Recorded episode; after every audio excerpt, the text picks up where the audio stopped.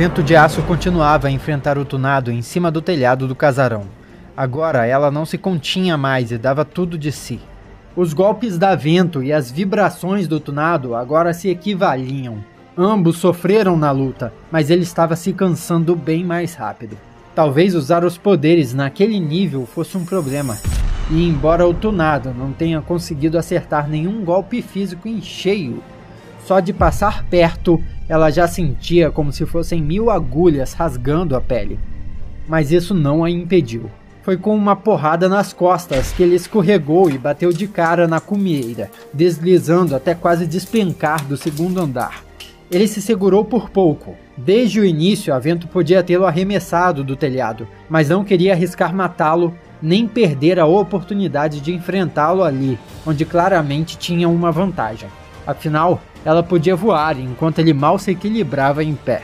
Uma claridade alaranjada e um calor repentino Vento viu um dos criminosos em chamas e voando, ateando fogo em tudo. Ela concluiu que devia encerrar a luta logo para ajudar os outros. Por isso, não se conteve no ataque seguinte, mirando lançar o tonado direto para a área da piscina lá embaixo. Foi uma explosão. O tonado foi atingido, mas emitiu uma onda de choque que desintegrou um perímetro ao seu redor e atirou a vento de aço para longe. Vários cacos de telha voaram, enquanto o bandido bateu na quina da piscina antes de afundar na água. Todos os músculos no corpo da Vento gritavam de dor, mas ela não demorou a recuperar o controle do voo. Olhou lá para baixo e, antes de se questionar se o tunado havia morrido, viu o criminoso se esforçando para sair da piscina. Ela já ia avançando quando de repente ouviu dois disparos de pistola. O colete preto baleou o tunado, que se ajoelhou nos azulejos molhados com uma das pernas sangrando. Como último recurso, causou mais uma explosão, mas foi lento demais. O colete preto já havia se agarrado ao seu pescoço, aplicando um mata-leão. O policial aguentou a primeira onda de choque, e depois a segunda, e finalmente a terceira e mais fraca, da última explosão que o tornado causou antes de virar os olhos e amolecer o corpo inconsciente.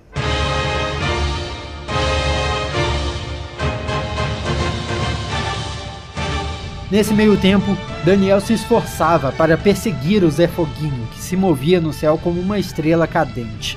Ele estava se afastando demais. Caramba, eu preciso dar um jeito de chegar mais perto. Se eu soubesse que esse idiota podia voar, eu teria derrubado ele o mais rápido possível. Eu nunca vou alcançar ele assim. Daniel já não corria mais pelas ruas. Fazia pelo menos um minuto que criava seu caminho a partir do alto dos prédios. Sua armadura desenvolveu uma aspereza nas palmas das mãos e solas dos pés, aterrissando e se firmando nas paredes dos edifícios, tempo o suficiente para dar o próximo pulo. Usava uma força absurda para se lançar adiante. Era quase como se pudesse voar. E antes que a gravidade fizesse seu trabalho e uma queda livre para a morte parecesse iminente, Dan encontrava outro prédio no caminho e o usava de impulso. Então ele voava de novo rumo ao céu, num salto alimentado por adrenalina e força bruta. Porém, nem assim era possível acompanhar um míssil humano, um criminoso em chamas voando em linha reta na maior velocidade. Você é a prova de fogo? Daniel ouviu uma voz ao seu lado. Era a vento de aço, voando. Nossa, mulher! Não me mata de susto, pelo amor, tá maluca? Já achei que era outro bandido, do nada. Como resposta, ele fez que sim com a cabeça. Seus braços abertos. A potência do seu último salto estava acabando e começava a mergulhar de peito em direção ao terraço de um prédio mais baixo. Mas antes que perdesse muita altitude, a vento o segurou pelos ombros e subiu velozmente. Eles voaram tão rápido que Daniel se surpreendeu com o assobio do vento. Se sentiu um jato da força aérea e agora, finalmente, se aproximava do criminoso em chamas. Então é assim que é voar? pensou. Isso é incrível! Talvez saltando do prédio mais alto da cidade ele alcançasse sozinho aquela altitude, mas nunca alcançaria aquela velocidade. Eu vou te deixar o mais perto possível, mas você tem que agarrar ele. Eu não vou aguentar o calor, mas eu vou fazer o meu melhor.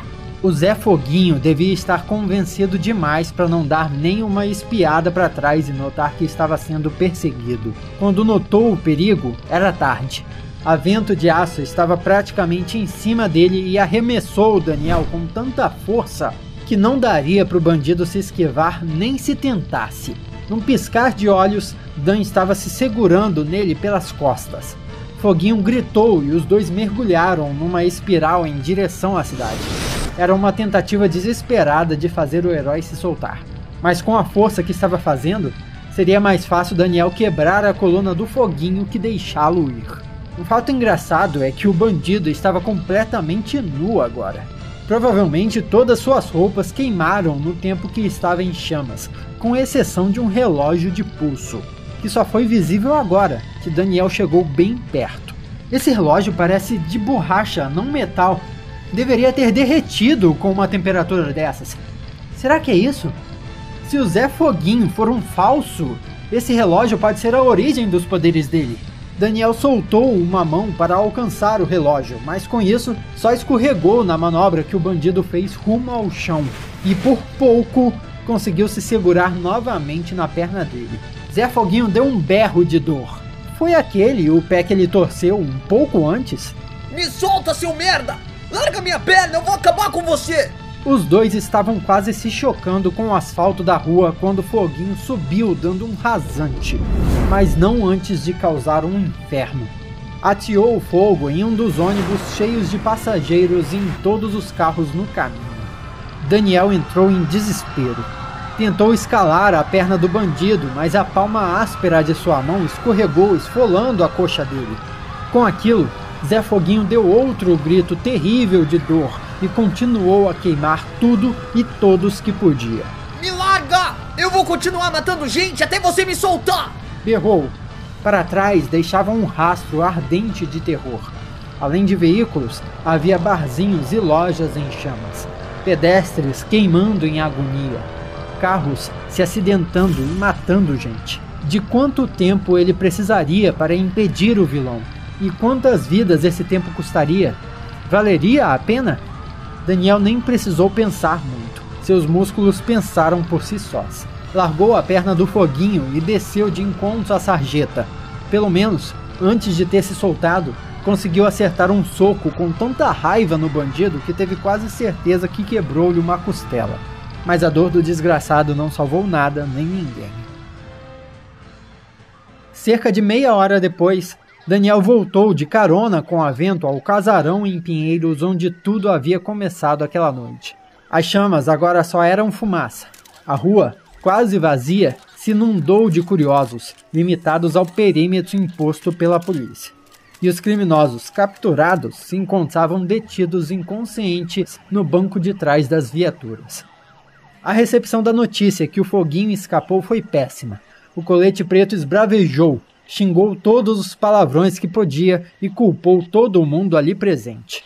O capitão Guerra havia aparecido no local. Provavelmente comandava a operação a certa distância.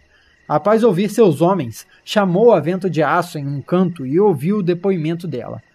Daniel ficou nervoso. Exigiria um depoimento dele também? Estava tranquilo de que fez o certo. Ele e a Vento ajudaram a salvar pessoas e a apagar os focos de incêndio o máximo possível antes de retornarem ali para prestarem qualquer apoio necessário. Mas o local havia ficado uma tragédia e um caos. Será que a polícia entenderia seus motivos? No aparente fim do depoimento, o capitão foi de encontro ao colete preto, que conversava com um colega. Eles tiveram uma discussão, que teria sido discreta, não fossem as alterações de voz do sargento Ferraz indignado. Ligando os pontos, Daniel entendeu o que aconteceu. Vento de Aço, Major Kraken e o Relâmpago também devem ter sido chamados pelo Colete Preto para ajudar na operação. E isso aconteceu sem o consentimento do capitão. Mas que droga! Toda ajuda era bem-vinda. Por que isso está sendo um problema? O que seria melhor, nós não aparecermos e a operação ter sido uma tragédia ainda maior?